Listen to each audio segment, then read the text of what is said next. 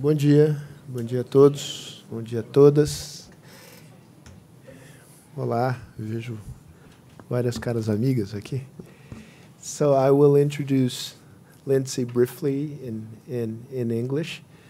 Um, this is the first time we, we met, and I, I found you incredibly young, uh, incredibly young, uh, because that and with an incredible resume. So it's it's it's impressive that such a young lady has done so many things. It's a it's a humbling experience from my point of view. So thank you thank you so much for making the time to be here. Cesar and Madeline, thank you so much for the support of the American General Consulate in, in, in Sao Paulo. As always, you've been very supportive. You know, it's a pleasure to hold uh, meetings here with people that we both think are worth bringing to Brazil. Uh, clearly, this is the case here. The topic is very opportune, it's a cutting edge topic and it's hard to find someone as knowledgeable as Lindsay to talk about it uh, because you've you you you you wore you were wearing three hats right and it related mm-hmm. to this so you were in Congress working with a congressman a senator from v- Virginia which is one of the leading figures in the American Congress uh, in this area of emerging technologies you have created your own startup uh, firm. And now you work with one of the most important uh, think tanks in Washington, the German Marshall Fund, uh, who is, which is, by the way, a partner of, of the foundation. Um, so the the floor is yours uh, for about you have it's a one woman show so 45 minutes and then we can have a, a q&a with the with the audience lindsay Please. All right. Thank you so much, Sergio. It's a, a pleasure to be here, and uh, it's my first time in Brazil, and it's uh, been an absolute uh, wonderful experience thus far, and I'm really looking forward to sharing some thoughts with you today on both the positives and some of the risks of emerging technologies, and hope afterwards we'll have a lively discussion on the topic. And, and yeah, so I'm with the Alliance for Securing Democracy at the German Marshall Fund, as Sergio mentioned. And we look at threats to democracy from authoritarian countries around the world. And, and I specifically focus on how emerging technology plays into this sort of this contest between democracies and authoritarian countries. Um, and how that interacts with some of the very positive economic opportunities uh, in all these areas. So my background is in, in quantum physics and computer science, and in quantum physics we have this idea. Which you know, I'm walking away of this meeting.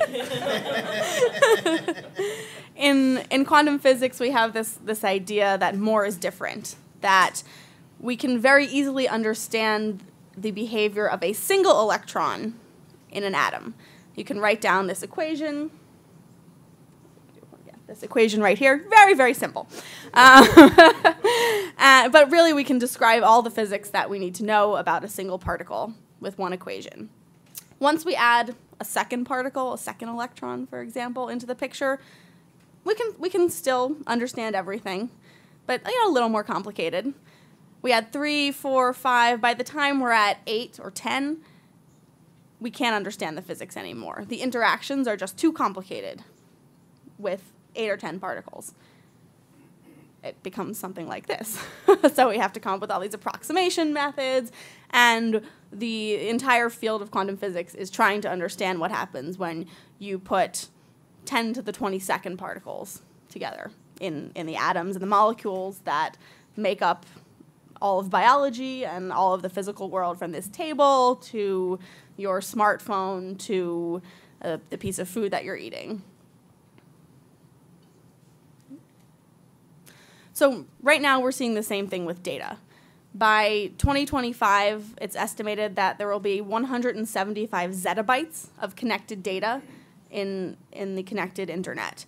And that's the zettabytes for, for those who need a review. That's 10 to the 21st power. So an enormous amount of data on the same order of the number of atoms in a molecule. So all those really complex phenomena that come ar- that come about from this massive amount of information and the massive number of particles that lead to this confusion uh, there.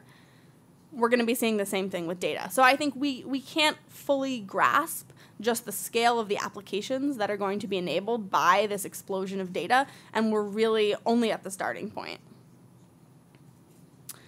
Of course, this this information and data has been called the new oil, famously by The Economist, and it will have geopolitical importance. And I think you know this is not a perfect analogy. Obviously, data is not an exhaustible resource, uh, whereas oil is. But I think the geopolitical power of who amasses, who owns, who operates and controls information is is analogous to oil in the sense that it will determine nation state power and economic competitiveness and military competitiveness in the fourth industrial revolution, the information age. And artificial intelligence is what enables us to harness this technology and, and all this information in, and to provide useful insights about the world. So, what is artificial intelligence? Artificial intelligence is a discipline of computer science that tries to make sense of the world and perform classification tasks and understand this is a cup, this is a name card, this is a microphone, and understand on a computer level what is going on in the world. It started, it dates back to the 1950s, where there were essentially two schools of artificial intelligence. One took a very top down approach, following recipes and algorithms trying to codify human wisdom by a series of decision choices, um, as here.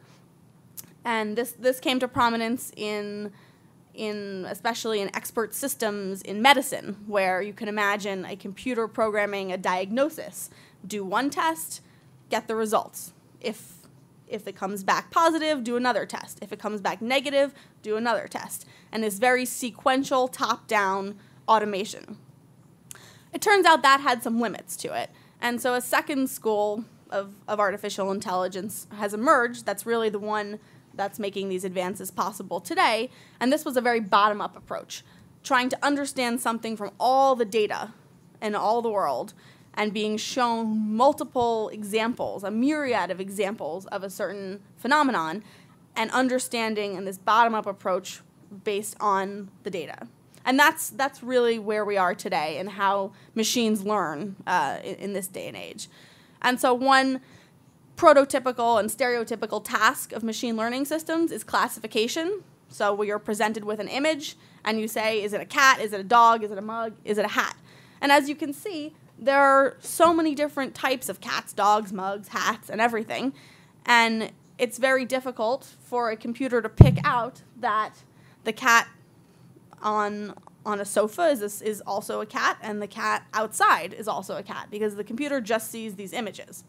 So this is the task of machine learning to to perform these classifications and understand the world around you. And you can imagine the applications in autonomous vehicles, for example. A, a machine learning system in an autonomous vehicle needs to be able to understand well, if I look at the road ahead, where is there a car? Where is there a lane marking? How do I do a lane change? Is there a car coming behind me? And how do I know when it's approaching? And you use sensors and you can you collate all this information. And this is again so much information at every second of the car's operation that the computer needs to understand and process and make classification decisions. Is it safe to go? Yes or no? Should I is that a stop sign or a yield sign? These are all machine learning tasks that are very similar uh, to this more simple problem of classifying cats, dogs, mugs, and hats. This obstacle on the road is a pedestrian. Exactly. Yes. Don't, yes. Yeah, don't hit it. Exactly. The yeah the the procedures would be different. Yeah, and then and that's one of the hardest the hardest tasks in autonomous vehicles is knowing you know when is there going to be someone running out into the road and anticipating that behavior. Um, so you may all be familiar with this with this picture, this CAPTCHA, reCAPTCHA, human identification when you go to these websites and you have to certify I am not a robot. Um, and you know you do that by checking, at least in this example, where where are the squares with the with the street signs, and you know maybe it's a little unclear. Should you pick that one um, up top, uh, probably yes. Uh, but you know, generally we can figure it out. But what I don't know if anyone else has noticed this, but I've noticed they've actually gotten a lot harder lately, Mm-hmm. and sometimes I, I, I even mess up and, and you know forget to select. Especially for myopic people. yeah. yeah, I mean they're they're getting more challenging, but actually there's a reason for that because this very same test that allows us to certify that we are human, we are not robots, is exactly what's being used to train the next generation of classifiers. So this is I think from Google and they're working on an autonomous car. And of course, as I mentioned, the car needs to distinguish what's a street sign. So in order to do that, it requires a, a really an explosive amount of labeled images. So that's what we're doing when we select all these images. We are labeling the images for the algorithm to train on so that it can get better at becoming like a human.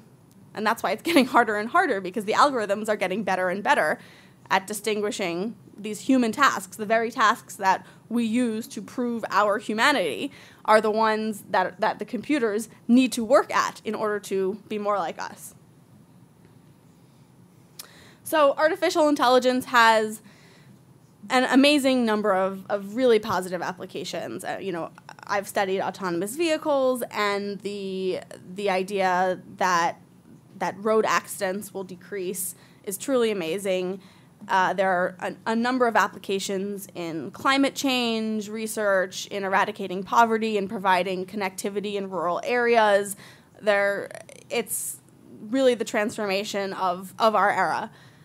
Unfortunately, there are also some negative externalities that we need to be concerned about and make sure that as we innovate and as we develop these systems, we're mindful of the implications for human rights, for privacy, and for transparency and, and the fundamental values that make democracies unique and, and competitive uh, in, in the global world. So, um, authoritarian countries have recognized the power of artificial intelligence. Um, Vladimir Putin has said whoever becomes the leader in AI will become the ruler of the world. And Xi Jinping is also investing heavily and interested in accelerating AI development um, as a strategic issue, not just an economic issue, not just a political issue, but a strategic issue in, in the same way as uh, military development would be a strategic issue. So now for sort of the negative, the negative bits. Um, there are, you know, unfortunately already today, there are extreme abuses of artificial intelligence, particularly in the surveillance state. Um, in in the province of Xinjiang in, in western China, there are now estimates of 1 million to 2 million members of the ethnic Uyghur population. It's a, it's a Muslim minority population in China that have been put into what the Chinese Communist Party calls political re education camps, what some have called concentration camps, completely without due process in an effort to eradicate their Muslim faith uh, from, from the country. And this is entirely enabled by technologies like artificial intelligence. So, just to, just to sort of give you a sense of the lack of due process that's going on here, here are some of the reasons that one can be sent to one of these detention camps um, in Xinjiang. They're you know, as you can see, extremely benign, trivial reasons such as arguing with an official, eating breakfast before the, before the sun comes up. Some some of these are related to the obviously their their religious faith um, abstaining from alcohol, having a VPN, speaking with someone who has traveled abroad, having traveled abroad yourself, um, um, owning welding equipment, owning a tent. Having too many children? yeah, that's pro- probably up there too. Um, not letting officials take your DNA. So this is you know another use of, of of emerging technologies that I think doesn't get talked about a lot. The DNA surveillance um, that's happening. Uh, not availing, not allowing officials to sleep in your bed, eat your food, and live in your house. I mean, it sounds it sounds really ridiculous, but this is this is unfortunately the reality of what's happening. Having WhatsApp. Um, that for this this ethnic and, and religious population that is really the subject of, of state targeting uh, using these emerging technologies. And so I think why we talk about this today is that this is completely enabled by artificial intelligence and the amassing of citizen data. There are networks of facial recognition cameras throughout the entire province in the main cities. Um, as these people go step from from outside their doorsteps to to the mosques to the town squares, they are tracked on a 24-hour basis. And i- earlier this year, one of the one of the security contractors in the region uh, called SenseNets, this was a facial recognition company. It is with contracts there.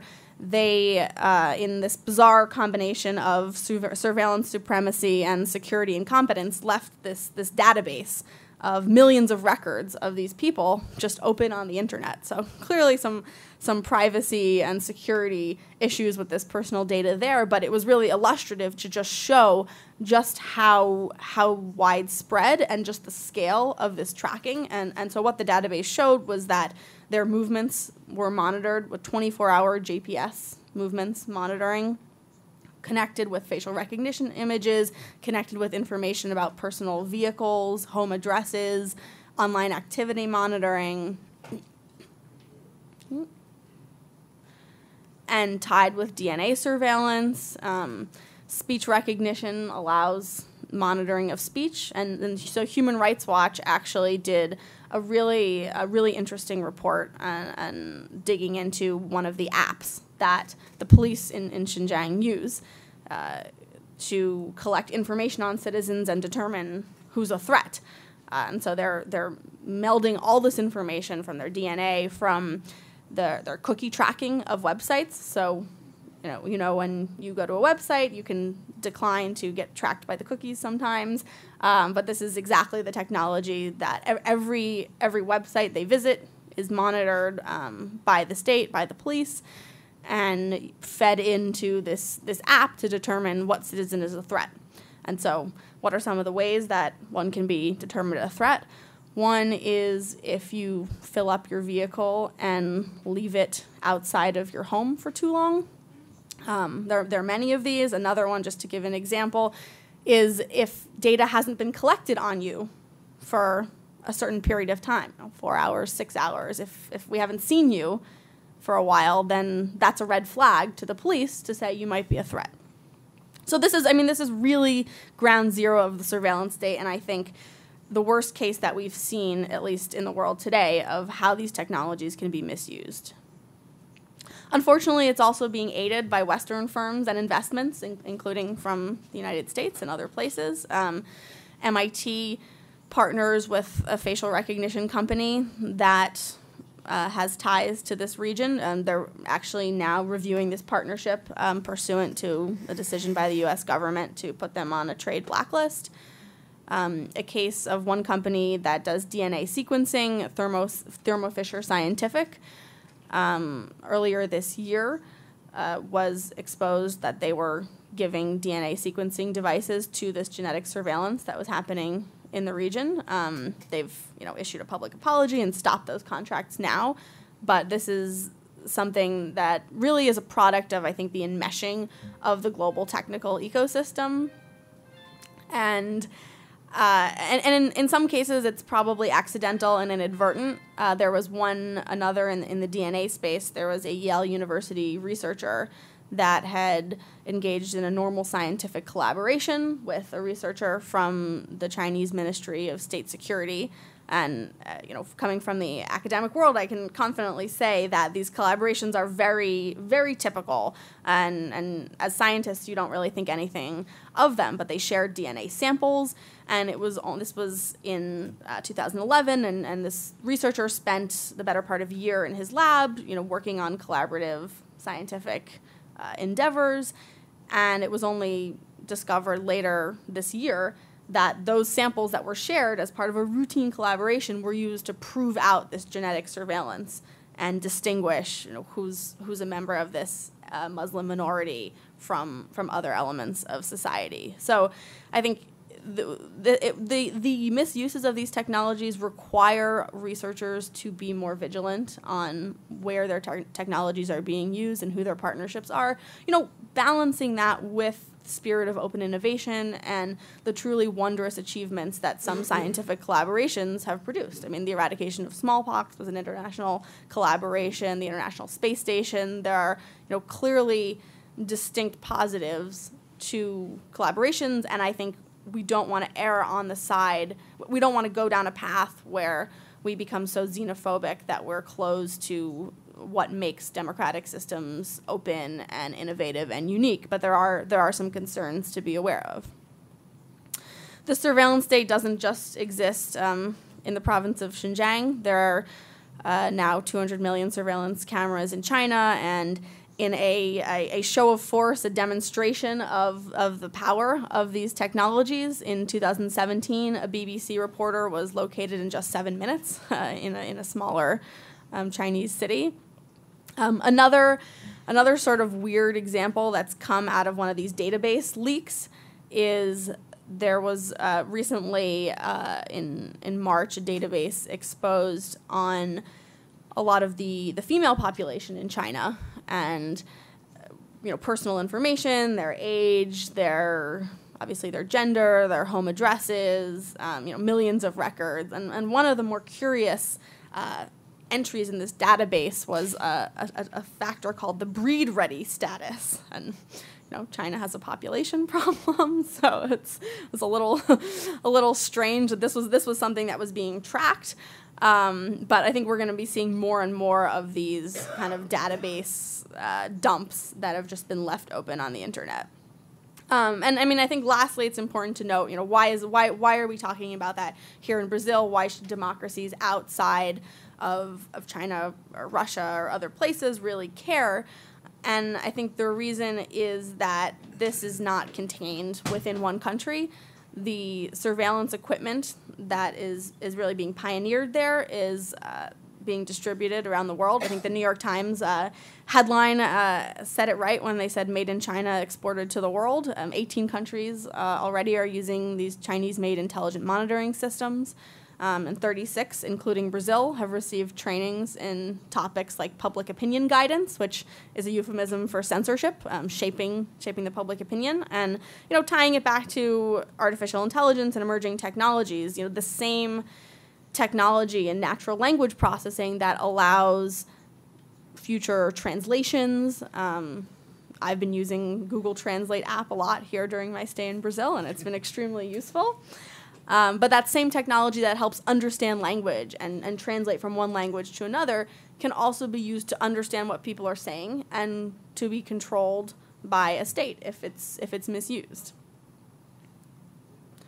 So clearly, clearly these technologies confer a lot of geopolitical power and are embedded with a certain ideology based on their creators.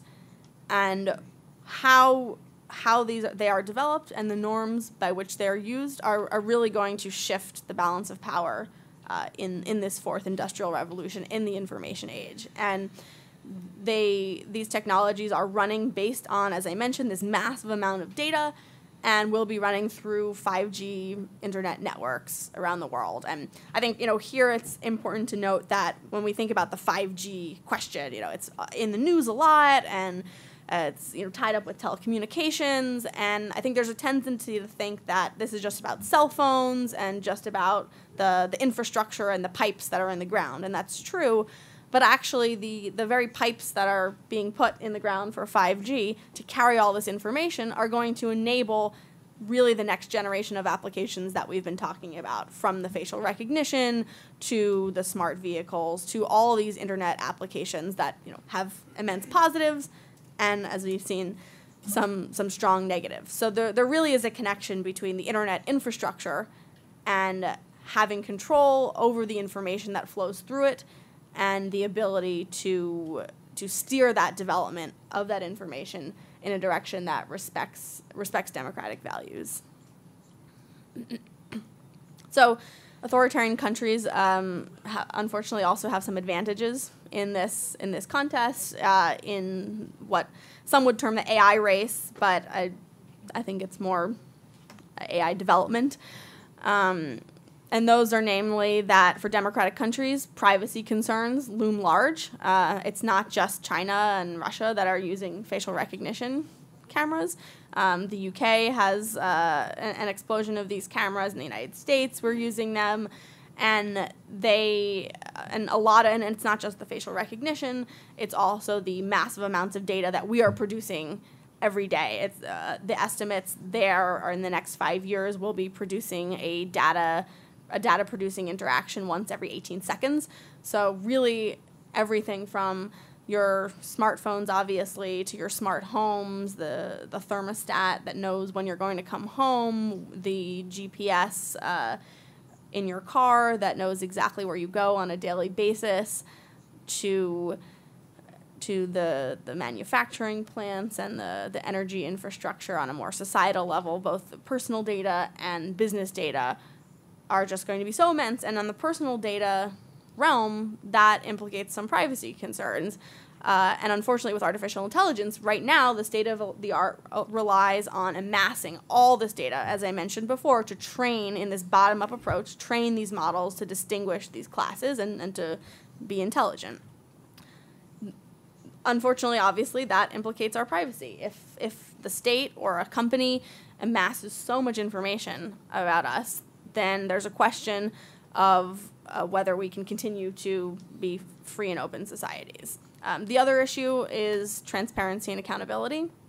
Um, right now, artificial intelligence systems are black boxes. So the way these algorithms work is that if you ask them to explain how did you make this decision, this is a cat, this is a dog, this person's approved for a loan, this person gets a line of credit, even the engineers who are coding these systems can't really give you a rationale.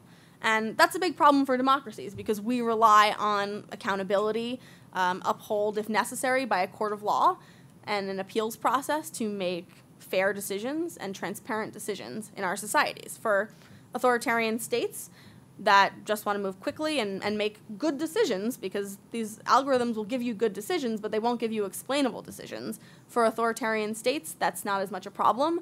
Uh, and that's you know a weakness that democracies are going to have to contend with as these technologies advance. Um, and then the last advantage that authoritarian countries have is uh, the possibility of, of fusing the civil side and the military side. At least uh, in the United States, this is really a source of, of disagreement between the, the, the public and the private sector, and specifically the defense and technology communities. So, how these technologies get integrated into the military uh, ecosystem is something in the United States we struggle with all the time. And the worry there is that an authoritarian country can simply direct that these technologies be used for, for military means and, and become more competitive in that way without that pushback from the private sector. So as as democracies, as you know, as innovators who who care about kind of doing this right while maintaining obviously all the economic opportunities and maintaining our competitiveness and seizing um, this, these advantages. Here, I think the way I see it, the, the four main challenges in, in really realizing the potential of, of artificial intelligence and the myriad applications that artificial intelligence will enable. So we have bias and fairness, transparency and accountability, as I mentioned, privacy, and uh, machine decision making and accountability in critical areas. So part of AI's challenges are that they these systems can reentrench existing biases. They're only as good as their input data. For example, facial recognition systems perform with 99% accuracy on lighter skinned males, in part because that's how they've been trained. Um, they misidentify women of color, especially, you know, around a third of the time. And that's a problem because if they're being used in policing systems, even in identification systems, it it raises challenges. What you know, what if what if your police facial recognition database, which you know is may not be what the surveillance state is, but may be a legitimate and lawful use of, of facial recognition to you know uh, apprehend criminals who get compared to a database. There, you know, there are lawful uses of this technology too. uh, what if it performs better on one ethnic population than another? Does that the, do we risk re-entrenching some of the biases that already exist in our societies on, on racial and gender lines? Um, another example was from an Amazon recruiting algorithm that uh, inadvertently was biased toward male candidates. It, it looked at their resumes and it found, based on an artificial intelligence machine learning algorithm that you know no one really totally understands why they pick out certain things it ended up picking out phrases in the resume like competent and executive and it turned out that those phrases were preferentially selected by male candidates who knew the i mean the algorithm was able to determine that but it was it was selecting more male candidates for these positions. And at a time where companies like Amazon and others are trying to even the gender balance in the workforce, uh, they have to be, and I think we all have to be mindful that some of these algorithms can reentrench this bias. Um, another example that is kind of interesting there was a study uh, out of MIT earlier this year on the gendering of virtual per- personal assistants. So, on a sociological level, what does it mean if all these these Alexas and and Siris are are female voices? Um, what does that mean for our interaction with you know seeing seeing women in this assistant role?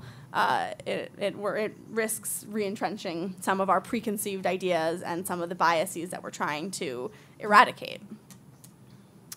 Uh, in probably the worst, most egregious uh, error of this kind, uh, which uh, needs to be talked about, but it's pretty pretty bad. Um, in 2015, uh, Google Photos started labeling their images, providing a nice little guide to what's in an images, and it it, mis- it misidentified um, colored a, a, woman of color as a gorilla. I mean that's it was captured on Twitter by a friend of hers.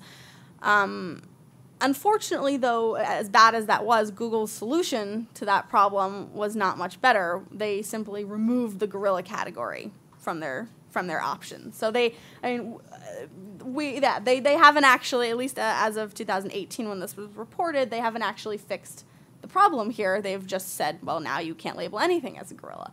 Um, so I guess my, my point here is that some of these systems are not as advanced as they need to be to be unleashed on the wild, um, and certainly there are there are regulatory um, issues that need to be need to be addressed um, before a technology like this can really really be used um, fully. But these are these are some of the challenges that you know obviously Google uh, is working to overcome. As I mentioned before, the the black box problem of accountability and understanding what's actually happening in the system. Um, if you imagine uh, a future where, our, and, and I think this is where we're heading, where artificial intelligence is used in all manner of government service provision, in medicine, in finance, um, in the legal field, and in defense and transportation, being able to answer these questions of why did you make that decision? Um, how do you succeed? How do you get hired? How do you uh, diagnose a patient? Being able to unearth the black box is, an important area uh, of research. Of course, we also can't talk about artificial intelligence without talking about privacy, and that takes a number of, of different dimensions um, from data exploitation, so using personal information for ends that, as I've talked about earlier, are, are not in line with with values of, of freedom of expression and openness and transparency, um, identification and tracking. And, you know, interestingly, in, in the artificial intelligence age, that's not just about the DNA or the individual websites you visit, but when all this data is amassed and these these interactions become so complicated, you can actually understand a lot about a person just from how they behave and they, sort of the behavioral tracking. So, for example, the way you type on a keyboard can actually give strong indicators of your emotional state. So, if you're very stressed, you'll type in a certain way, and and if you're really relaxed, you type in another way. Not something you know most people think about, but you know when paired with information on what websites you're visiting, you can really get a, a very detailed psychological picture, which can of course be exploited um, by political campaigns to influence influence voters. Um, obviously, the Cambridge Analytica scandal. You know, they, I don't think they use these detailed psychological profiles, um, but also but also has some counterintelligence implications. You know, you can search search around for everyone within two miles of the Pentagon who has this certain routine and gets stressed when they think about a certain topic and you can you can gain a lot of information uh, about a population that I think we're not really aware of the ones that we're giving away. You know we it's it's one thing to say I give my email address and my home address and we also don't know where that information goes most of the time but there are these other facets of our behavior that can be tracked and understood with artificial intelligence systems. Um, a- another issue is the changing nature of anonymity in the public square. Um, right now, at least in the United States and in many democratic countries, it's not illegal to set up these facial recognition cameras and to track people. There's no reasonable expectation of privacy when you're walking down the street. But it's, there's nothing illegal about that. But do we need to rethink our, our values on privacy in the public arena in an era where it's now increasingly possible to do this surveillance and tracking. Uh, you know, the, the previous legal framework that was set up did not really conceive of the power of these technologies. You know, maybe it was a single screenshot or uh, an instantaneous recognition of, of an individual as opposed to a complete continuous tracking. So do we need to do we need to rethink that? Um, obviously, there are also questions of prediction and profiling um, based on based on a number of characteristics. Uh, in one one example that I think illustrates uh, the trade-offs and and the question between what should be regulated by law and what should be done on an ethical basis with ethical guidelines is a study. Um, I think also by MIT researchers in collaboration with a couple other universities that found that deep neural networks, that's the, the AI machine learning systems that are powering a lot of these, a lot of what we've been talking about today, um, were more accurate than humans in detecting sexual orientation from facial images. So that had a, a database of, of, of faces and were able to pick out the sexual orientation of these images. And I think this study raises some ethical questions because, you know, on the one hand, it would be I think it would be an abuse of of that technology to be used for any profiling purpose and hiring purposes obviously. On the other hand, I'm not sure that it's something we it's research that we necessarily should be banning outright. So I think this this might be an area where some ethical um, guidelines are appropriate. Uh, but this is kind of the power of of these technologies. And and lastly, on on the ethical side, you know, what does it mean for machines to make decisions in really critical areas? So two examples are in warfare or in medicine. Um, the you know the implications for using these technologies in these domains are immense. Know, on the military side, really to gain gain advantage. On the medicine side, to diagnose quicker and faster. Um, there's a whole field of of personalized medicine and personalized therapeutics that offers enormous promise in in targeting independent, uh, individualized therapies to people that will transform medicine. Um, there's also a question of, in diagnosing patients, if you can't understand the algorithm, uh, how much how much weight do you give to these decisions? And I think this is an area where different people will have different opinions. I mean, and this is something that democracies need to make decision, decisions on. You know, as populations. You know, my personal view is probably that if a system is fair enough and is shown to be free from from bias. And if it's as accurate or, or more accurate than the human equivalent then i would probably be okay with that. But other people might have different different um, ideas on when an, when a, a, machine should be making these critical really life and death decisions. And you know taking it also back to this idea of democracy and authoritarian countries they also may have different views on whether whether unmanned systems and autonomous systems can make lethal decisions in warfare. So these are some of the things that are going to shape both military and economic competitiveness uh, going forward. Democracies also rely on objective reality. That's increasingly coming under question in the information age. Um, this is a picture. I apologize for not having the video there for you, but of, of a deep fake video where uh, you can literally put words in someone's mouth, and these technologies are getting better and better and better.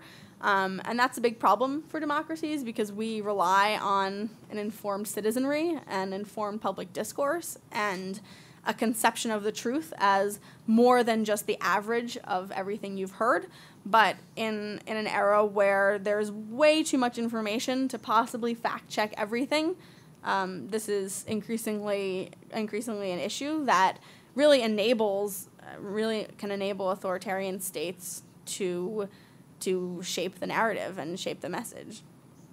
Um, an, an, example, an embarrassing example from my own country, uh, is that information operations are also weaponizing, actively weaponizing the media.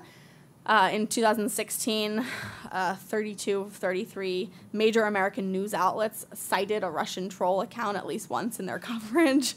Um, so, you know, not only was uh, American democracy attacked uh, in an electoral sense, but really the the the fourth estate, the media, uh, was really fooled by uh, a Russian Russian information operations.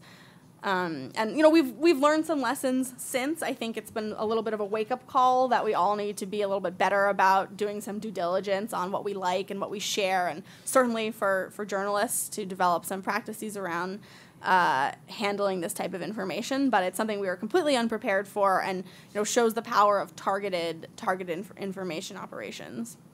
Um, in the future, we can also that same natural language processing that can be used to understand human language uh, can be used to create completely artificial text, literal fake news.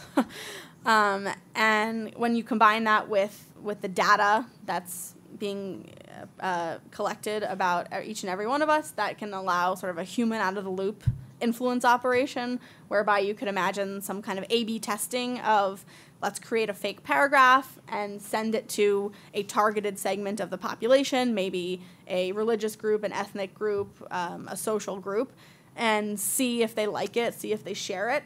If they do, let's use that on some more groups. If they don't, let's tweak it artificially a little bit to make it more more fitting to a certain audience. So, an example that The Guardian did um, based on a system that's been developed by the research organization OpenAI uh, to spoof spoof news, news articles, um, I think is is pretty good. They they took in as input a bunch of articles about Brexit, and they uh, they produced completely artificially the following paragraph um, from a, a, fake news story. Asked to clarify the reports, a spokesman for May said the PM has made it absolutely clear her intention is to leave the EU as quickly as is possible, and that will be under her negotiating mandate, as confirmed in the Queen's speech last week sounds pretty realistic. They're they're spoofing fake quotes from officials. Uh, it has the journalistic style and prose. Uh, you could easily see how this could be mistaken for for true journalism, but it was completely artificially generated. So, as democracies, what what can we do to make sure that we're not stunting innovation, but we're still preserving some of these values that we all hold dear? Um, one is to invest in the solution. So, and this takes a couple of forms. Uh, there's a, a, field of machine learning research underway called explainable machine learning to try to build algorithms that you actually can peel back the layers and understand what's going on inside the black box. Right now, they're not the state of the art. The best systems are the black boxes. Uh, I think as democracies, we need to invest so that the, the best systems may not be the black boxes. Um, secondly, we need to develop strong moral and ethical frameworks around emerging technologies. Understand, and these are there are some complicated questions here, but understanding and clarifying what's an appropriate use of a technology and what's what's a misuse. Uh, and there's going to be gray area among different countries and different people in, in these areas. But I also like to go back to the Universal Declaration of Human Rights. I think in cases where there are clear human rights abuses, that's an area we can say this is a misuse. This is a clear misuse. In some some of these other areas, you know, do you program the car to the you know the classic ethical problems to swerve into the tree and avoid hitting the pedestrian or how do you make that calculus it's a, a different era because right now those decisions are just made by humans in the moment without much forethought but eventually we'll have to be programmed into into automated systems so we're going to have to as societies make some decisions on what's ethical and what's and what's not but i think in terms of stemming stemming an authoritarian tide, it's really important to point out these cases where it's very clearly not not appropriate use of, of them.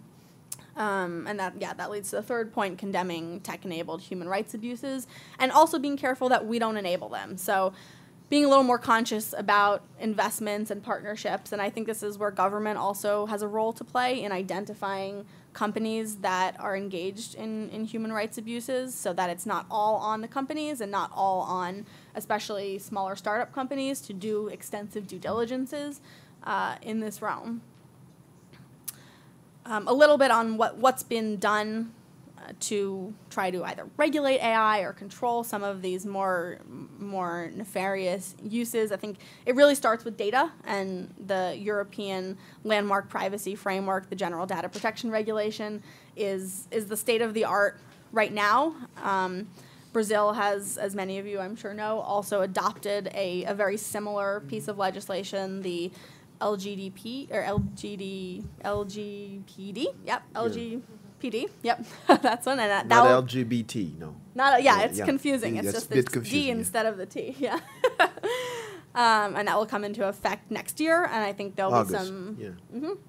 some interesting experimentation on how that gets implemented in, in, in the European context. There have certainly been struggles to implement the the framework, uh, and it's very much a work in progress. But this is kind of the, the best place to start, I think, is is in regulating how data gets shared and who owns it and who controls it, and really, you know, shining a light on on some of the uses of the data. So, what is what does the GDPR look like? As I'm sure many of you have seen and interacted with uh, websites like this, where you uh, can say yes or no to these cookies. Um, but some of the principles of these data privacy frameworks are uh, over consent about how data is used, um, the right not to be profiled. Uh, an interesting one is the right to be forgotten, to have your online presence erased, um, which you know I think poses some questions for um, authoritarian states where probably you know they would like the right to be forgotten uh, and and poses some questions for the historical record you know as as the historical record is increasingly digitized how do we preserve the truth? Uh, and it's i think something we need to be more vigilant about. It's a lot easier to edit the historical record when it's online than when it's in a library and you have to go through thousands of books. Um, another another facet of this framework that I think is extremely important is the right to know when data has been hacked. So in, in the European GDPR and and I think this this provision also exists in, in the Brazilian version. Uh, companies are required to notify a regulatory authority within 72 hours of becoming aware of a data breach. Um, that you know why I think that's so important is that intellectual property theft and from cyber espionage is a huge economic drain. In the United States, it's on the order of 50 to 100 billion dollars of, of economic value per year is lost through intellectual property theft. And part of the problem with that and why we haven't been able to to solve it yet is that there's really no incentive for businesses to report that they've been hacked. It's it's not a great look for shareholders. Uh, it's it's not very helpful for the for the bottom line um, to go public on these hacks, and as a result, no one has been able to figure out where these hacks are coming from and stem stem the sources of that because everyone's on their own. It's like kind of sort of a tragedy of the commons issue. Um, so this this this provision, while not requiring these hacks to become public, would require them to be reported so that at least an authority can start to take some steps to understand where they're coming from and build better defenses um, against against these incursions. Um, another principle of GDPR is data portability, the idea that individuals can control where their data goes and can say, I want to reclaim it from this source and bring it to another source, and really putting putting data ownership in the hands of the consumer. also under consideration uh, for regulating artificial intelligence um, you know, in the future, some ideas that have, are, are being thrown out that these are you know, not in law yet, uh, changing to an opt-in consent for data use as opposed to being able to opt out. We all know the power of, of the default. Uh, many people just don't change the default options. I think we're probably all guilty of just clicking, you know, whatever the easiest thing is to get get to the website. So there's a movement to try to shift that from an opt out that you have to go in and do more work to actually having to opt in to consent to your data being used. Um, another piece of interesting legislation that's uh, coming out of Ver- the state of Vermont actually is to register data brokers. So they require a list of everyone who's buying and selling data. Um, in, in the United States, there a, recent story came out that actually DMVs, the Department of Motor Vehicles, uh, where that's where you go to get a driver's license and you provide your information and you get your license, you take your driver's test. They're actually selling personal data for profit. and that's legal, you can do that, but it's not something that most people really expect. So, so legislation like this that you know, requires you to register if you're going to be buying and selling mm-hmm. personal data, at least shines a little bit of transparency on what you're getting into when you get a driver's license, for example. Um, the, the, ability to opt out of targeted ads has also been proposed. Um, one, uh, one senator has proposed a bill that would limit the auto replay features on, on services like Netflix, probably on the more extreme category, uh, you know, not allowing you to say what's next. Um, but I think it does also speak to the power of these automated systems, many of them artificial intelligence, intelligence algorithms, in showing the content that we, we view. Um, it, for example, YouTube, over 60% of the content viewed on YouTube is content that the algorithm recommends. So usually you go to watch a specific video on YouTube, but then the, the vast majority of time spent on the platform is spent using content that the algorithm recommends. And there's very little transparency on how that algorithm works. Uh, are you being shown something because of some personal characteristics that of what you've seen before? Yes, but also what's popular. And YouTube has been called the great radicalizer for sending people down these rabbit holes that lead to you know conspiratorial content that gets a lot of views and clickbait and to increase the watch time and there's very little transparency on how these algorithms are working and, and that can also be a problem uh, around censorship if, if one of these algorithms is censoring content and we don't know about it because we don't have transparency into how it works then we can be you know unwittingly steered in a direction to vote for a particular political candidate or to select a particular uh, policy proposal so that's you know another one of the proposals that's been suggested, and also obviously breaking up big tech. I think they're you know these proposals are not quite as fleshed out you know as as to what harms these breaking up the tech companies will uh, seek to cure, but that's certainly something that's under discussion and on the table. So I'd just like to conclude by taking it back to, to, to the, co- the context of democracies. I think next week we're coming up on the 30th anniversary of the fall of Berlin Wall, which, you think about it, is really not that long ago.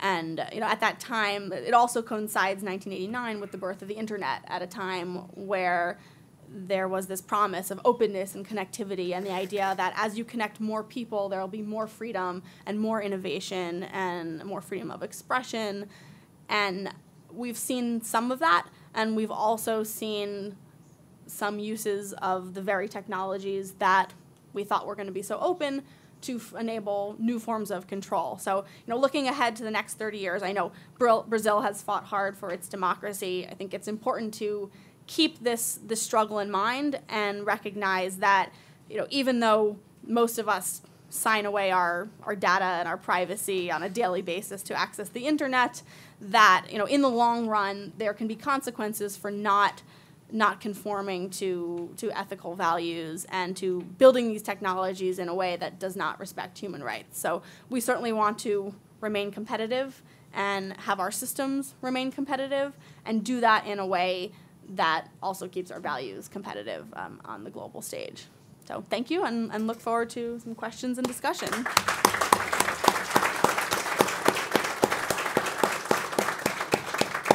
Lindsay, thank you for your superb presentation. You covered the whole the the whole ground. I was wondering, it's it's staggering the number of issues, controversial issues, which are brought about by these new technologies. I, I wonder whether uh, the political systems and societies uh, in general will have the ability to deal with them properly because it's it's uncharted territory. But it's um, well.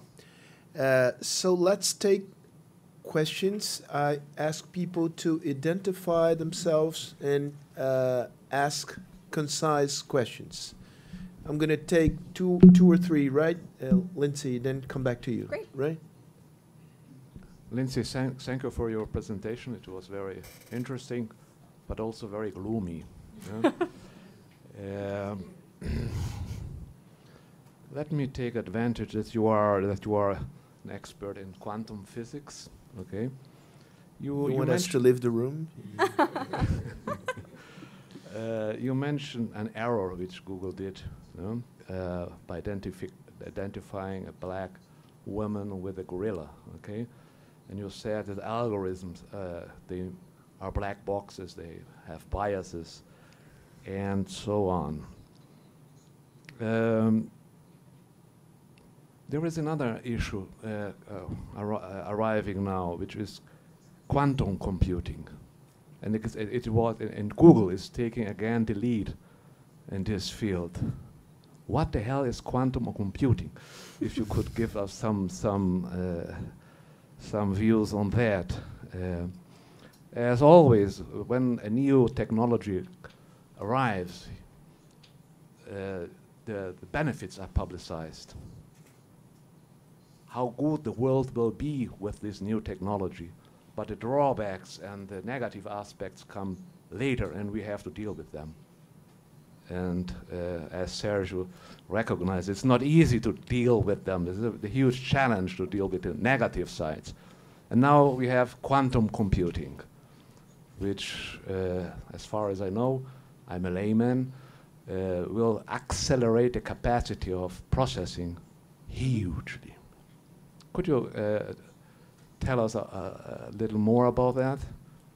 All right, one, one more question from maybe from this side. No one? Here, in the center.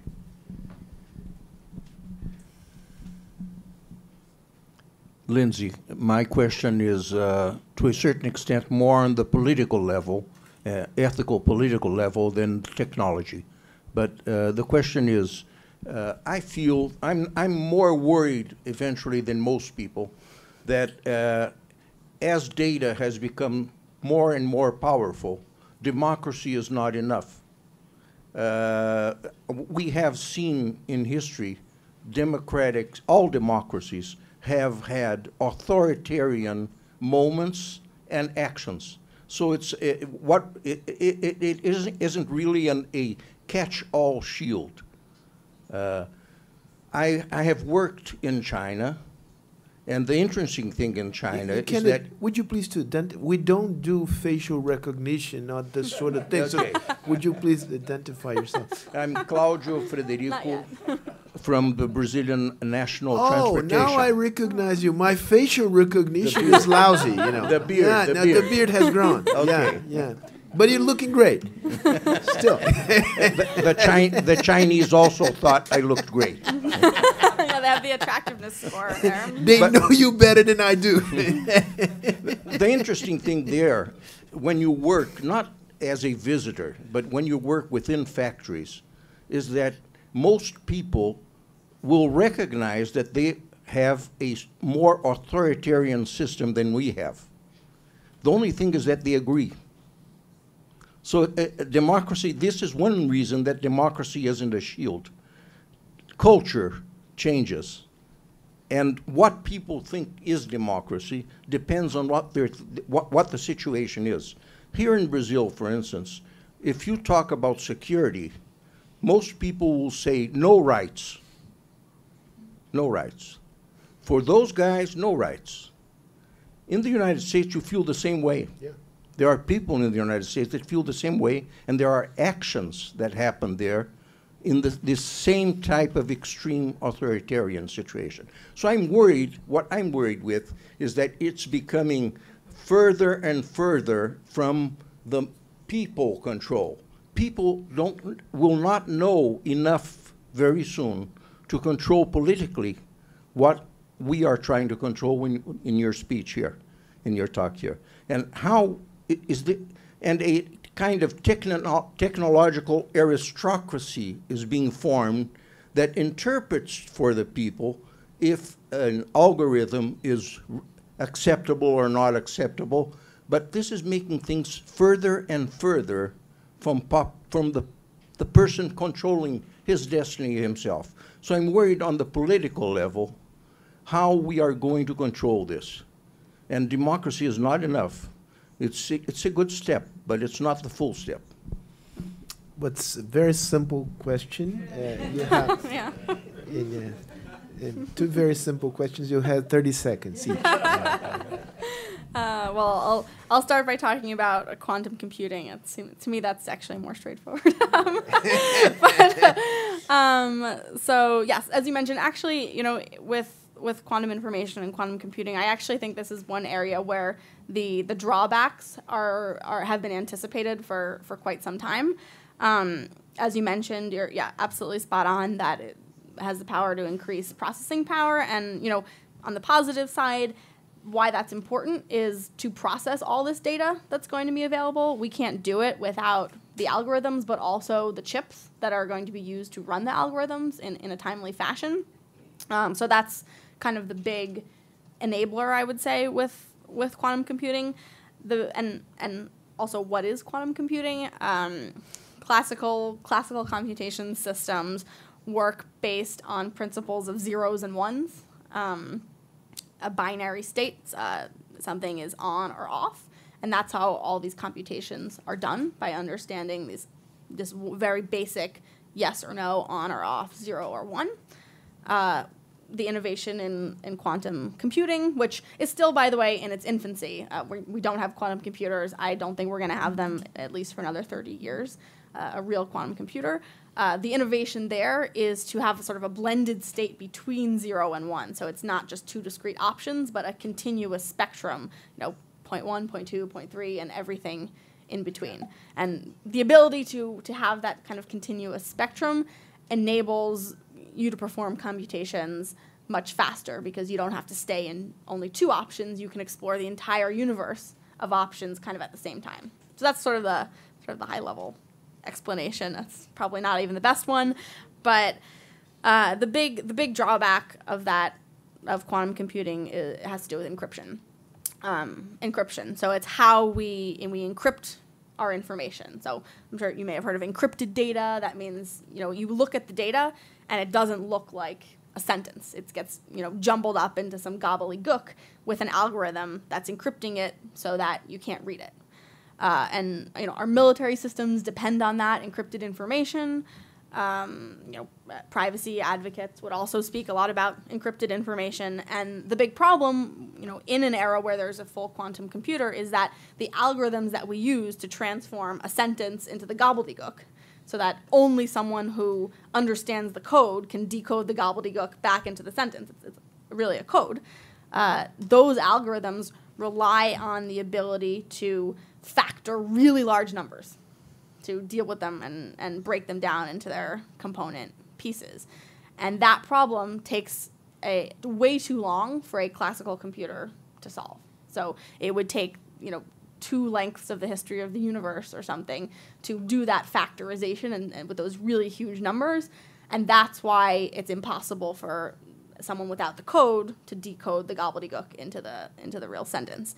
Um, quantum computers would enable that to happen not in two time lengths of the universe, but maybe in two days. And so that's the big the big fear with quantum computing is that all of our encryption systems will be completely vulnerable to to hacking and there'll be no no encrypted data. And but this is something that you know scientists have been working on. They've been aware of this problem for quite some time now and have been working on other measures, different ways of encrypting information that would be robust to, to quantum computing. So this is one area where maybe I wouldn't be as alarmist um, because I still think it's it's it's quite a while out to have that full scale quantum computer that could decrypt everything.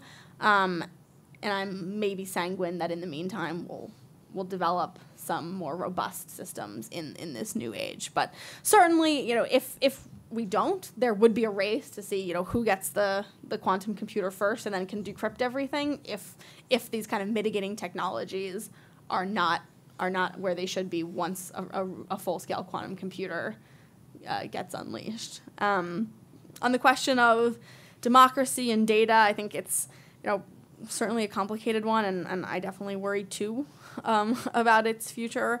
Um, I think you know there's also there are also some advantages for democracy in the data age, um, in that if you have all this information about someone and, and, and the population, you can also sort of understand what are the big issues. Um, and maybe that's not necessarily an advantage for democracy. It could also be an advantage for authoritarian states to understand enough about the popular sentiment and be able to enact policies that try to deal with that and, and make government more responsive.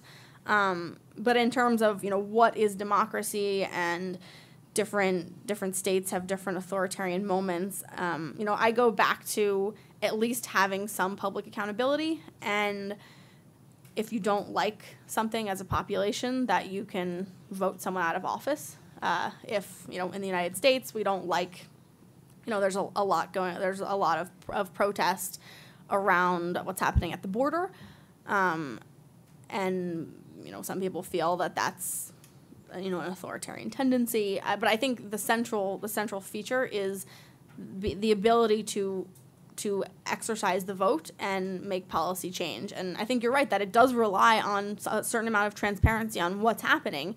And as the information space becomes more and more complicated, and these things like deep fakes and you know manipulated media become more a problem, that's going to be harder for democracies to to have an informed citizenry. But I think that's why we really need to take the steps now to to counter some of these some of these issues. And I, I mean, I think there are ways. Ultimately, I'm optimistic that there will be ways to mitigate some of the problems, but we just need to be aware of, of what's coming and understand um, understand how to kind of counter them a little bit. I have a question myself. Go ahead. Pode perguntar em português. Deixa só, espera só um pouquinho para ela colocar o, o fone de ouvido.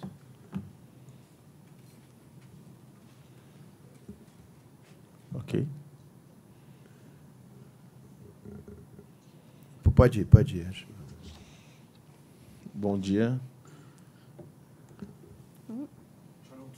Channel two, great. Ok. É, bom dia, meu nome é Thiago, eu trabalho com educação para inovação. E hoje estou treinando 200 mil professores no Brasil e são 300 mil alunos, né? Eu queria que você desse exemplos de, dessa área de inteligência artificial na área de aprendizagem e na área de educação. É, o que, que você pode trazer de exemplos positivos e que isso tem um impacto também importante no processo democrático e das desigualdades. Muito Obrigado. boa, muito boa pergunta.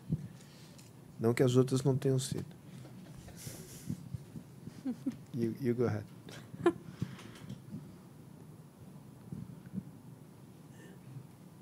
Oh, just Did- just the one. Just, oh, Okay. just one, yes, I Okay, guess. great. Yeah. I have. Uh, I may add mine. Yes. Um, is uh, breaking up the big tech firms the step in the right direction or or not? But ask, answer his question first, please. Sure. Yeah. I- So I think, you know, the probably the most profound use of of AI and you know the internet in general for learning is the kind of massive amount of of educational information now available. Um, I think you know maybe that's not an AI specific uh, technology, but the ability to disseminate all you know quantum computing classes uh, on the internet is really an incredible technological revolution. Um, specifically, you know, diving into machine learning and what artificial intelligence can do.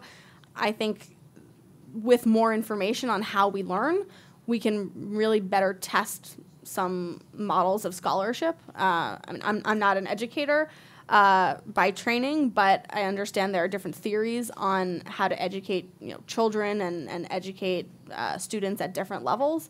Uh, and I think artificial intelligence will enable us to be able to track how effective certain scholarly models are on on certain populations. So you can you know track someone's test scores, or you could put into a system. You know, today we use the Socratic method, uh, or for this semester we use the Socratic method, and for this other semester we used more of a you know British model of of research and with an exam at the end uh, and really have information and data at a large scale on the uses of these different models, uh, not just within one classroom, but around an entire country, um, to really assess assess outcomes there. Um, and I think you know ultimately that successful education is the best defense against inequality and understanding that you know some learning models may work really well in a, a, an upper class you know high wealth scenario but but may work extremely poorly in you know a rural or, or less or a more impoverished area and having the data to understand those effects will i think get rid of kind of the one size fits all uh, uh, model of education and and also potentially enable more personalized learning. I think you know part of artificial intelligence and data in every industry is this trend towards personalization. I, I mentioned it in medicine. Um, I think the same can be true in education. It's you know maybe very difficult to have a teacher with 50 students to give individualized attention to every student, but an algorithm that knows some some basic things, probably not going to replace a, a good teacher uh, entirely, but having some basic, knowing some basic kind of traps where students falter and, and issues on on their understanding can can help individuals you know, where there aren't enough teachers. I think you know certainly in the United States, and I don't know the situation in Brazil, but we definitely have a shortage of teachers. So the extent that smart algorithms can learn how to teach individual students uh, and figure out what are the most effective ways to do that, that would be an enormous boon for education and, and for stopping inequality. Can, Um, I, can I add one thing uh, in this respect? I'm going to, let me speak in Portuguese for a second. É, o- outro dia eu estava numa conferência de uma rede, que é uma rede brasileira, dessas coisas interessantes uh, no Brasil, que você tem, no meio de um monte de coisa complicada, você tem algumas uh, iniciativas que, que de fato têm são de vanguarda. E é uma rede de cientistas e educadores. Há poucos países que formaram essa rede, o Brasil é, é um deles. E havia um pesquisador da, da, da, da USP é, que apresentou o, as possibilidades de, de sistemas inteligentes de tutoria. É, e, e, e, num país é, em que, dentro da mesma classe, há muita heterogeneidade no, no aprendizado, o que, que acontece normalmente, você que trabalha com educação? Os professores acabam dando aula para os melhores e deixam os piores para trás. Isso vai gerando repetição e desistência, e não é à toa que, é, ao longo do percurso escolar, dos 100 que entram no início do percurso escolar, Uh, apenas 60 completam o, ensino médio, se não me, falha a memória. Então, tem uma perda enorme ao longo do processo. Esses sistemas inteligentes, eles permitem que numa classe de 30, 40 pessoas, sem prejuízo do papel uh, que a professora tem, eh, de, de haver um, um, programas de aprendizado ajustado, mais ajustado às necessidades individuais. É, e, e, à medida que essas máquinas vão ficando mais inteligentes, ele mostrou algumas das possibilidades, é, é muito interessante e, e, mais do que isso, é muito uh, engaging, é, é, uma coisa que de fato prende a atenção do, uh, do aluno. Eu acho que aí tem um, um, uma ferramenta é, que poderá permitir ao Brasil dar um salto em, em matéria de, de educação queria só agregar isso porque eu fiquei impressionado com, a, com o depoimento que essa pessoa da USP deu.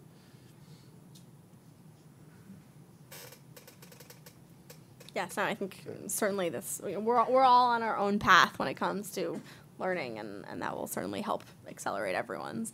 Um, on the question of whether it's a good idea to break up the big tech companies, I think you know, for me personally, I you know would need to see a, a more uh, concrete line between what breaking up them breaking them up is intended to achieve and how it's going to do that. Um, I don't know that the solution to a problem is just to react and destroy something. Um, certainly, there are there are some anti-competitive arguments. I think with a lot of these with a lot of these companies, I'm, I'm not a I'm not a, a trust trust lawyer, antitrust lawyer, but um, you know there may be some rationales on that domain. I, I question really though whether there that simply breaking up companies is going to solve these challenges uh, around around data and around um, privacy and information. I, I think you know as a as a smarter first step, I would say let's require more transparency you know, especially on the data side, and and see where we are, uh, rather than probably rushing to to break something and then not really understanding what the what the pieces will look like. I have another one. and it's a military one. I've, I've read somewhere or heard from some expert that um, China is investing a lot on these technologies for, for many purposes. Uh, but uh, one of those purposes is to leapfrog in military terms because they know that using conventional tools, they will never catch up with the U.S. But if they take the lead in this new emerging technologies, they can be on equal footing with the U.S. in military terms. And is is this a plausible scenario? Do you think this rationale makes sense? Um, and uh, do you see China and and and the U.S. on equal footing uh, in military terms in the in the foreseeable future, or you you think this is just fantasy or or or paranoid kind of uh, reasoning? Yeah, I think so. I mean, first of all, China. I think it's important to point out that China is also investing heavily in sort of the more conventional military capabilities. yeah, of Uh, course. they Right, have, right. you know, the the fastest uh, peacetime naval buildup uh, since before World War One. So they are, you know, commissioning ships at a rate that we have not seen in peacetime.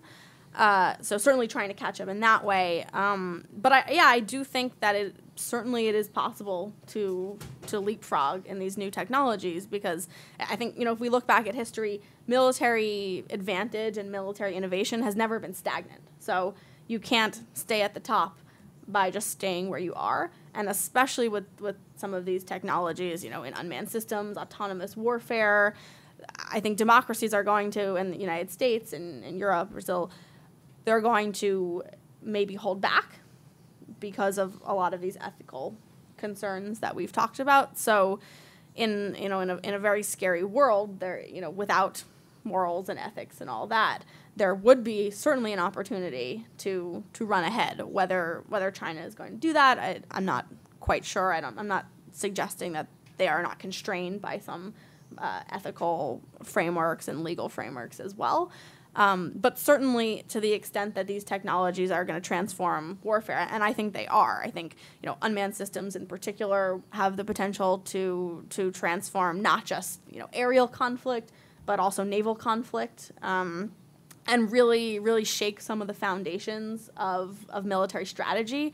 Uh, you know, one example is thinking about what does deterrence mean in an era where there's no one in the cockpit and no one guiding the ship. You know, is it as effective to to have a blockade where there's no one actually in the ship? The, the cost of destroying that military asset is is much lower. Uh, so I think a lot of these operational concepts that we rely on today are, you know, may become obsolete uh, in the future, and investments in these technologies and really in the application of these technologies has the potential to leapfrog. Um, I don't think that the United States is is necessarily, you know, primed to be the loser here. I think there are a number of advantages, especially around data, that you know, leading in in the military domain and having performed all these operations can confer uh, in the autonomous system age. But you know, it's again about doing it ethically and responsibly, and also with alliance and partnerships. Uh, and that's, I think, you know, one strength of democracies is this alliance system. That that's an important component of military power as well. That it you know requires international buy-in. Um, and that's something where you know in in recent years I think the United States has faltered a little bit, but I hope that we'll get to a point with you know where we're we're re-entrenching our international alliance system that has these military applications, and I think that's something that that China doesn't really have this this this network of alliance and alliances and partners. Um, and that's why these kind of go it alone approaches are are so deleterious. Um, but you know, really, it's not just about the technology. It's it's about One the world. final, final. Oh, okay. But you you need you need a microphone, please. Another one. Uh, I'm uh, I'm the only one here entitled to make more than one question. no, no, no. You can do it. So thank you, Lindsay. My name is Khalil. I work with sustainability. But my question uh, is uh, thinking about uh, democracy, as Claudio here said, but going beyond, looking to the society at large, at citizenship. Uh, what is your feeling about the future with these technologies that are coming, and some of them are already here, that we may have uh, two classes of citizenship, the digital citizenship and the others. And uh, this reminds me about Aldous Huxley, that book and so on. So what is your, your vision about this? Because we may be happy maybe with this situation that I am not citizen, a digital one, but I'm happy it's working. I don't know. Thank you. Um, I will allow you, Arno, to ask a final, concise, and brilliant question. Uh, Thank you, Sergio. Uh, my second question refers to the, uh, the, the first question of, of, of Sergio, and I will be more specific. I will give names to the, to the companies, okay? Um, you talked about uh, the misuse or abuse of authori- authoritarian regimes of this new technology. But um, there is a, a, a similar problem when this, the concentration of this of this capacity of this technology and uh, is in the power uh, is in private hands and facebook is in fact facebook and its companies related companies is in fact under scrutiny uh, everywhere okay M- mainly in the us uh, most of the public debate, of the democratic debate today, I think, occurs on these platforms which Facebook controls. There is a, is a- there's a big opportunity for misuse and abuse also. What do you have to say about that? So, as you can see, Elizabeth Warren is getting traction here too. Yeah. Well, she has some good Go- points. go ahead.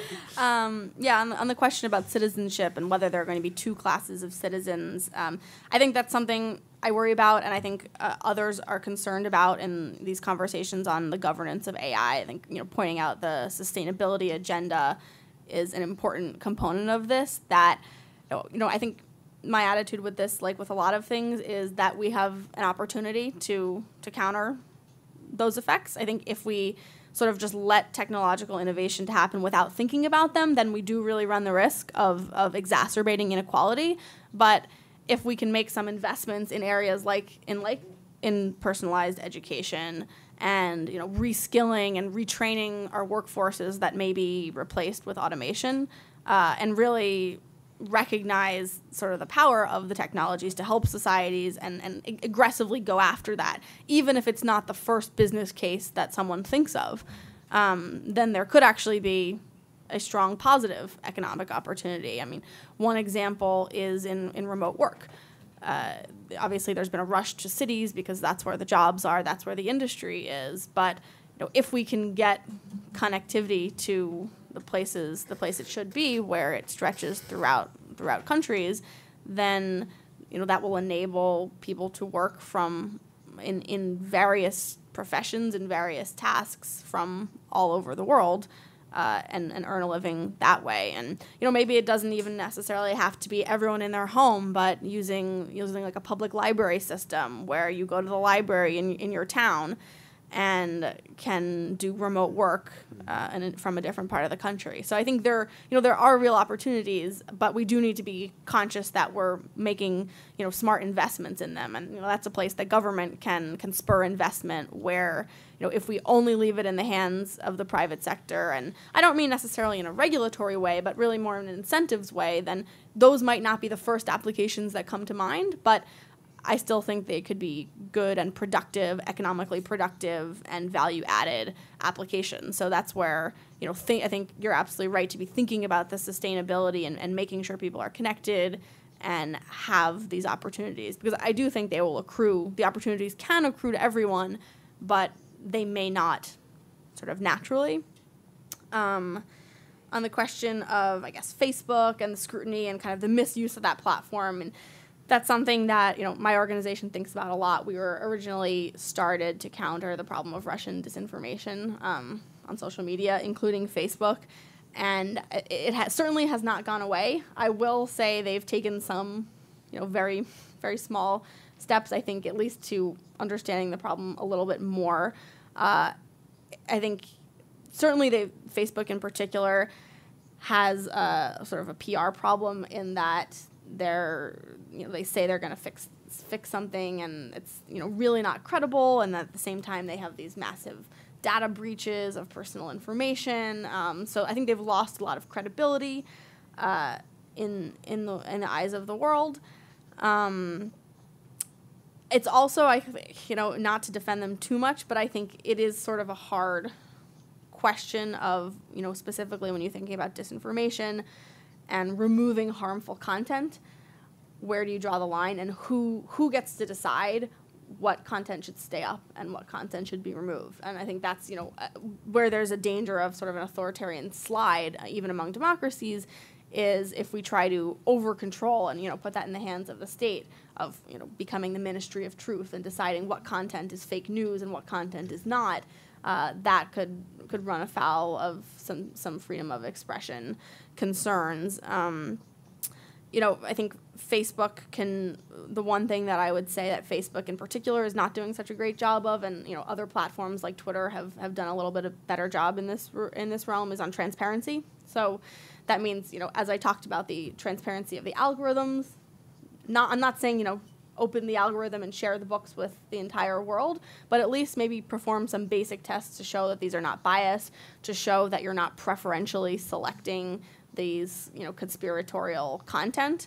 Um, but then also transparency on when they remove accounts because facebook twitter youtube they all remove accounts for you know coordinated inauthentic behavior uh, for terrorist content for hate speech but right now, they're not saying why they removed them. They're just taking them down, and they're not even leaving the accounts showing which ones they took down. Um, so I think that's you know one really concrete step. Share that information with researchers to understand every time you take down an account, let's tie it to a specific violation of the terms of service. Um, and you know, recently when Facebook and Twitter took down some accounts uh, based on the Hong Kong protests that were determined uh, to be attributed to the Chinese government, these, these sort of fake accounts uh, in the United States and elsewhere, tapping into the Chinese uh, diaspora.